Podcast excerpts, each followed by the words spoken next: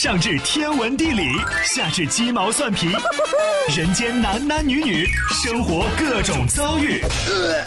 这天下的事儿就没有谈笑不聊的，这小子什么都敢说。开心 Taxi，道听途说，就听谈笑的。困了吧？嗯。累了吧？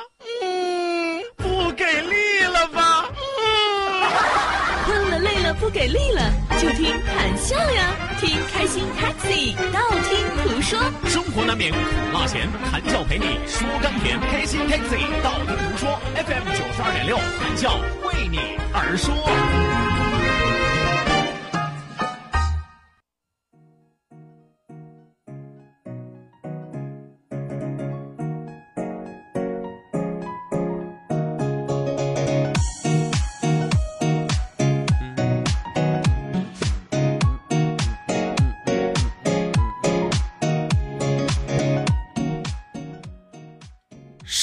身宽体盘肉感难，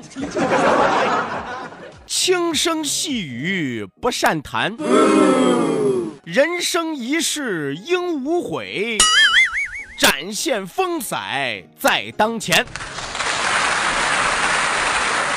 啊，有朋友说这话说的，有的听着像你，有的听着不像你。今儿说的是谁？说的就是我。第一句你还听不出来吗？第一句你还听不出来吗？身宽体盘肉感男，是吧？你看有骨感男啊，也就必须得有肉感男。你要没有肉感男，你体现不出骨感男 啊。所以说，大家通过视频摄像头一眼就能看出来啊，谭笑是一个肉感满满的男子，肉感满满的美男子，美丽的男子，身宽体盘肉感男。轻声细语不善谈，有朋友说谭笑这不是你吧？还轻声细语还不善谈？你这样要是都不算不都都算不善谈，我们就算语言有障碍了，是吧？我告诉大家，我和大家说的是我以前的状态，哎，我没干这行之前的状态。我从上学开始，一直到大学毕业，一直都是那种轻声细语不善谈的人，所以我常和大家说，这个行业到底有多毁人，毁人不倦。啊！呀，原来的我轻声细语不善谈。啊，你再看现在的我，吆三喝四上了天都能。有朋友说，为什么会从轻声细语不善谈啊，恶化到今天这样呢？就是因为我开窍了啊！怎么个开窍了呢？说人生一世应无悔啊，人活这一辈子你得不后悔啊！当然了，咱有个前提啊，违法乱纪的事儿除外，是吧？啊，有朋友说我长这么大我还没杀过人呢，去你的吧，是吧？好好的啊，好好的，咱说的是合理合法的范围之内，别给自己留下遗憾。人生一世应无悔，展现风采在眼前。趁着自己年轻，趁着自己有活力，自趁着自己敢想敢干的时候，把自己最美好的一面展现出来。所以说我从轻声细语变成了吆三喝四，哎，我从不善谈变成了。碎嘴子是吧？啊，所以说人生是一盘大棋啊，走完了一步之后，都会给你带来牵一发动全身的改变。不知道收音机前的听众朋友，通过我，你们有没有得到一点启示呢？来吧，收音机前的听众朋友啊，你们最喜欢的、最美丽的肉感男来了。啊收音机前的听众朋友，欢迎您准时走进活力调频九二点六，这一时段是正在为您直播的娱乐脱口秀《开心 Taxi》，道听途说，我是你们的老朋友谭笑笑。希望有更多的小伙伴抓紧时间行动起来，发送微信来参与到我们的节目互动当中来。那再一次要提醒大家，一定要记住，本节目是由仁亨利小额贷款为您独家冠名播出，贷款就找仁亨利，生活幸福又如意。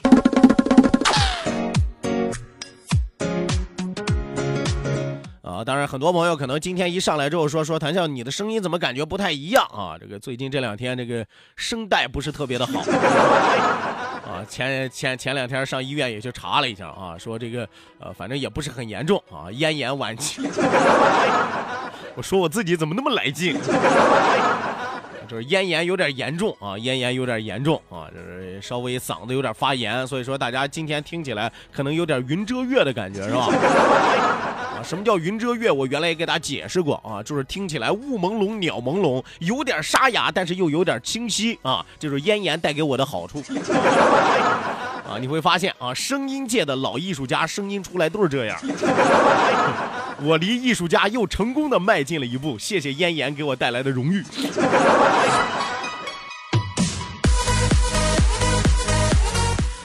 说一说笑一笑，不说不笑不热闹，笑一笑咱们就十年少。希望有更多的小伙伴抓紧时间行动起来，发送微信来参与到我们的节目互动当中来。那一定要记住我们的两处微信交流平台，一处呢是我们九二六的公众微信账号 QDFM 九二六 QDFM 九二六。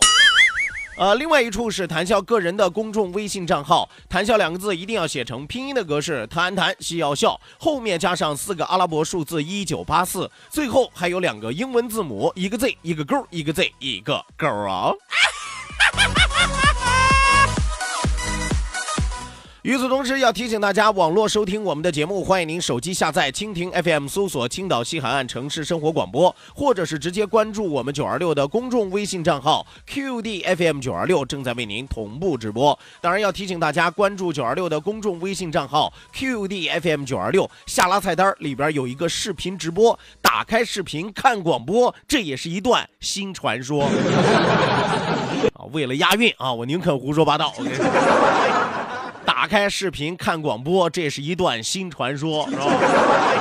其实解释起来也合理。以前你老是拿耳朵听啊，以前老觉得这主持人就活在那个小木匣里，是吧？啊，主持人是有多惨啊？活在小木匣里，把他埋了吧，把他。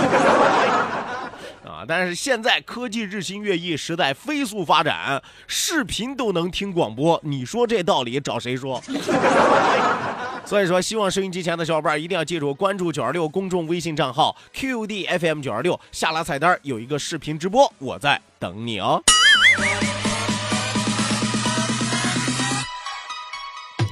另外呢，也希望有更多的朋友记住我们两千人的 QQ 大群二三幺五二五七三六二三幺五二五七三六，也正在为您开启。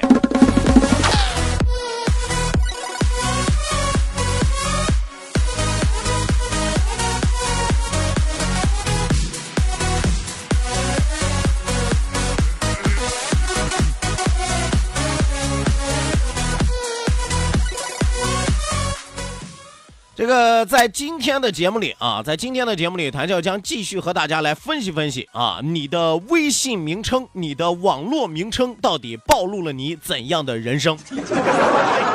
有朋友说谭笑，你有时候说话真的是挺吓唬人的啊，还随随便便起个网名就能暴露我的人生了。即使暴露不了你的人生，我也可以告诉你，暴露了你某方面的性格，暴露了你某方面的特点特点啊。因为任何的事物的产生，它不是无缘无故的啊。说谁说，哎呀，我凭空一睁眼啊，我叫王铁蛋儿，我就给我起名叫王铁蛋儿。有那样的吗？也有那样的啊，只能说明这样的人很随性。所以说你会发现，很多人的网名他不是平白无故的起的，在这背后都隐藏着很多不可告人的秘密。呃，我之前也给大家讲过很多的一些微信的网名，都代表了这个人有怎样的性格啊。今天再和大家来说几种，呃，比如说啊，比如说有哪有还还有哪一种呢？新兴人类啊，新兴人类最愿意起的网名，英文名字加表情。哎，什么叫英文名字加表情？比如说啊，比如说他叫 Jesse，后边加一朵小花。啊，他叫 Coco，后边加两个爱心。啊他叫 Andy，后边加个小骷髅，是吧？那么一般这种英文名字加表情的，通常都是公主病患者。即使不是公主病患者，也是愿意旅游、爱发自拍的人。啊，即使不爱旅游，不管到了哪儿，他都是爱发自拍的人。啊，他就是我们常说的那种进了健身房之后从来不健身，只为了摆拍的人，是吧？而且你会发现，她自拍里边的闺蜜啊，她经常会和自己身边很多的闺蜜来一起自拍。那么她和她来拍的这些闺蜜，为什么她要拉上闺蜜自拍呢？通常都是想要通过闺蜜来衬托出她。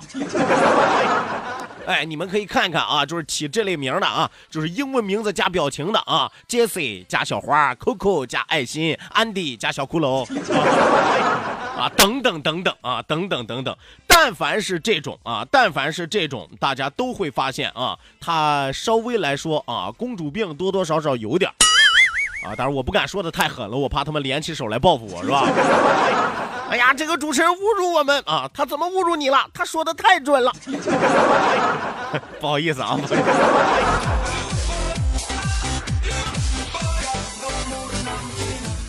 呃，再来和大家说一种名字啊，这种名字呢，乍一听文学底蕴非常的丰厚，好像饱经沧桑、历经风雪一样。但是我告诉大家，通常起这样的名字的人，还真是有这个资本啊。你比如说啊，有人起名叫什么？宁静致远的，上善若水的，自在如风的，是吧？就是听起来好像四字成语的啊，很有文化底蕴的这种啊，什么花开花落的，或者说还有三个字的啊，平常心。我告诉大家，这种最好总结了，通常中老年阿姨、中老年大叔居多。你们自己可以看啊，像什么宁静致远呀、上善若水呀、自在如风啊、花开花落呀、平常心呀啊，什么淡泊名利啊这种。因为人到了某一个年龄，他会追寻追求一个新的境界啊。当人到中年的时候啊，四五十岁的时候啊，呃，老阿姨啊、老大叔的时候啊，通常就会转向于自己的性情啊，开始变得平和，自己希望自己达到一种与世无争的这种境地。啊，所以说你们可以看看啊，中老年阿姨、中老年大叔居多。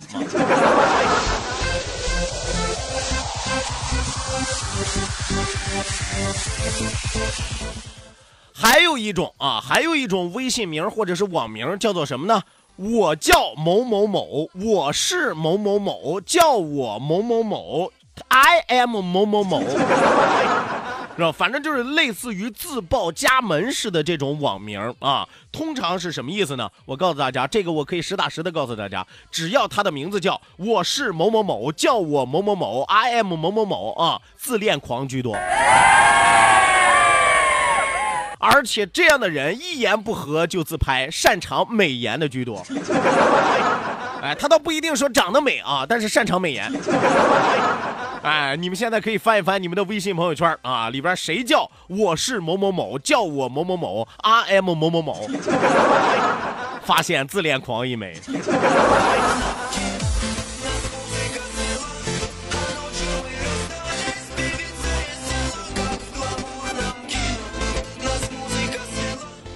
呃，再和大家来说一种现在很多年轻人喜欢起的一种名字，而且是追星一族愿意起的名字啊，就是在他的这个微信或者是网名里边会加上偶像的名字。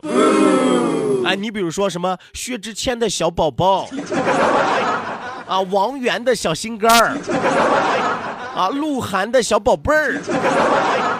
是吧？你你很很多的这个小姑娘愿意取这样的名字啊，什么薛之谦的小小宝，王心源的小心肝儿，是吧？呃，鹿晗的这个小宝贝儿，我告诉大家，这叫什么呢？重度追星狂啊！其实不用我解释，这个名字大家也能看得出来，肯定重度了，是吧？啊，甚至有叫什么呃，吴亦凡是我老公，是吧？我告诉你，这样的人呢，其实也没有说有太大的问题啊，只不过要提醒大家注意一点，千万不要黑他的偶像。只要你黑他的偶像，他就会把你从他的朋友圈里边拉黑。他是真的会拉黑对偶像不敬的人。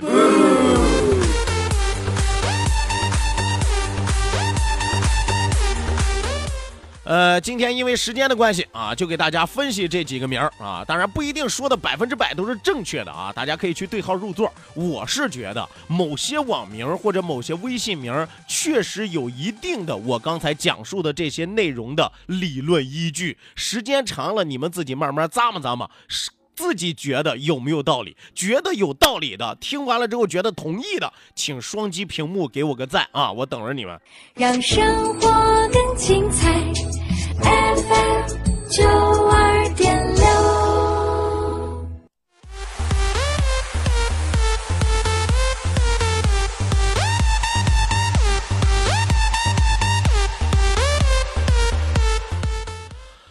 收音机前的听众朋友，我们马上为您送出今天第一时段的道听途说。打开历史的书，点亮信念的灯。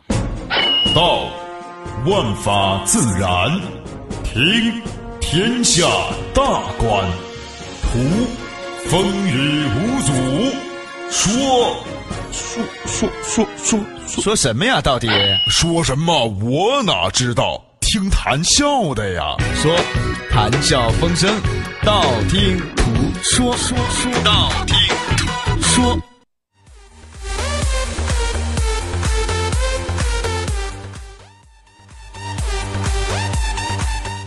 好的呢，打开历史的书，点亮信念的灯。这一时段的节目当中，谭笑将继续为您盘点的是中国古代十大名枪事业。啊，今天要和大家说的这杆枪啊，叫做什么枪？它背后的主人又是谁？咱们来认识认识梨花枪。啊，有朋友说，一听这梨花枪，听起来好像是女人的兵器啊，有点女里女气，是吧？哪个大老爷们用这杆枪？我告诉大家，这名字虽然有点女里女气，而且它的主人也确实是女性。不过，巾帼不让须眉，历史上敢拿枪的女人都是不好惹的女人。比如说，今天这杆梨花枪，咱们来认识认识它的两位女主人。啊，有朋友说，怎么一杆枪有两位女主人？为什么呢？因为这杆枪江湖上传说众多啊，最主要的就是两个。第一个呢，一种说法说是这杆枪是北宋时期杨门女将穆桂英手中大破天门阵的这杆宝枪，就是梨花枪。哎，这是说法之一。还有一种说法呢，说这杆枪乃是南宋铁枪李全他媳妇儿杨氏所发明的。哎，他媳妇儿也是一个习武之人啊。说挥舞之时，枪法如雨，散梨花，清灵神妙，江湖人称二十年来梨花枪打遍天下无敌手。如此说来，可见其人其枪是多么的威力无比。所以说，大家记住啊，这杆枪有俩人儿，是吧？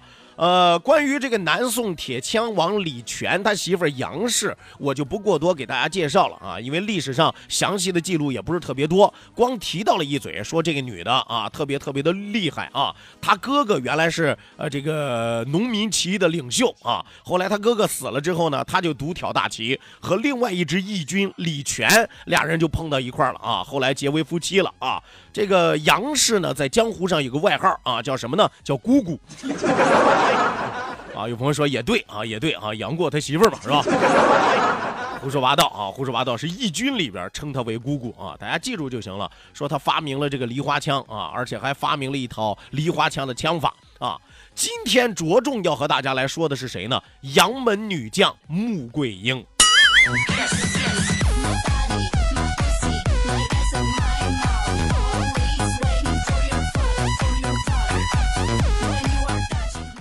我们说穆桂英是明代的熊大木的小说《北宋志传》啊，又名《杨家将传》和《杨家将演义》啊，以及纪振伦的小说《杨家府演义》当中的人物。后来呢，杨家将相关的小说被改编成了戏剧和电视剧，穆桂英也因此而变得家喻户晓。我们说穆桂英原来是谁呢？穆柯寨穆羽的女儿啊，她爹叫什么呢？叫穆羽。呃，武艺超群，是机智勇敢。我们说龙生龙，凤生凤，老鼠生儿会打洞，是吧？老英雄的女儿从小就会五八超，是吧？啊，有朋友说这是为什么呢？是吧？你古代的女人不都爱女红吗？你想啊，这个当父亲的从小，尤其是古代啊，没有不打自己家孩子的，是吧？习武之人打孩子和不习武的人打孩子，他肯定套路是不一样。啊，从小挨挨揍挨得多，就等于师傅言传身教了，你知道吗？那么据传说呢，有神女传授他神剑飞刀之术啊，这个都是神话故事啊。说穆桂英小时候遇到一个女神仙啊，女神仙说啊，一看你爹从小揍你啊，我教你个防身技能吧，神剑飞刀之术啊。穆桂英说，那我学了之后，我就可以防止我爹打我了吗？啊，不但能防止你爹打你，你还能弄死他。穆桂英说啊，看吧啊，看吧。呃，因为阵前与杨宗保交战，穆桂英是生擒活捉了杨宗保啊。这一捉不要紧，一抓不要紧，是吧？一捉一抓啊，自己得了个老公。啊，杨宗保是他的手底下的这个败将啊，抓了之后啊，直接成了亲了啊。所以说我一直觉得杨宗保是被逼成的婚。呃，归于杨家将之列，为杨门女将当中的杰出人物。穆桂英与杨家将一起征战魏国，是屡建战功。佘太君啊，就是佘赛花呀，是吧？这个看过杨家将的朋友都知道，是吧？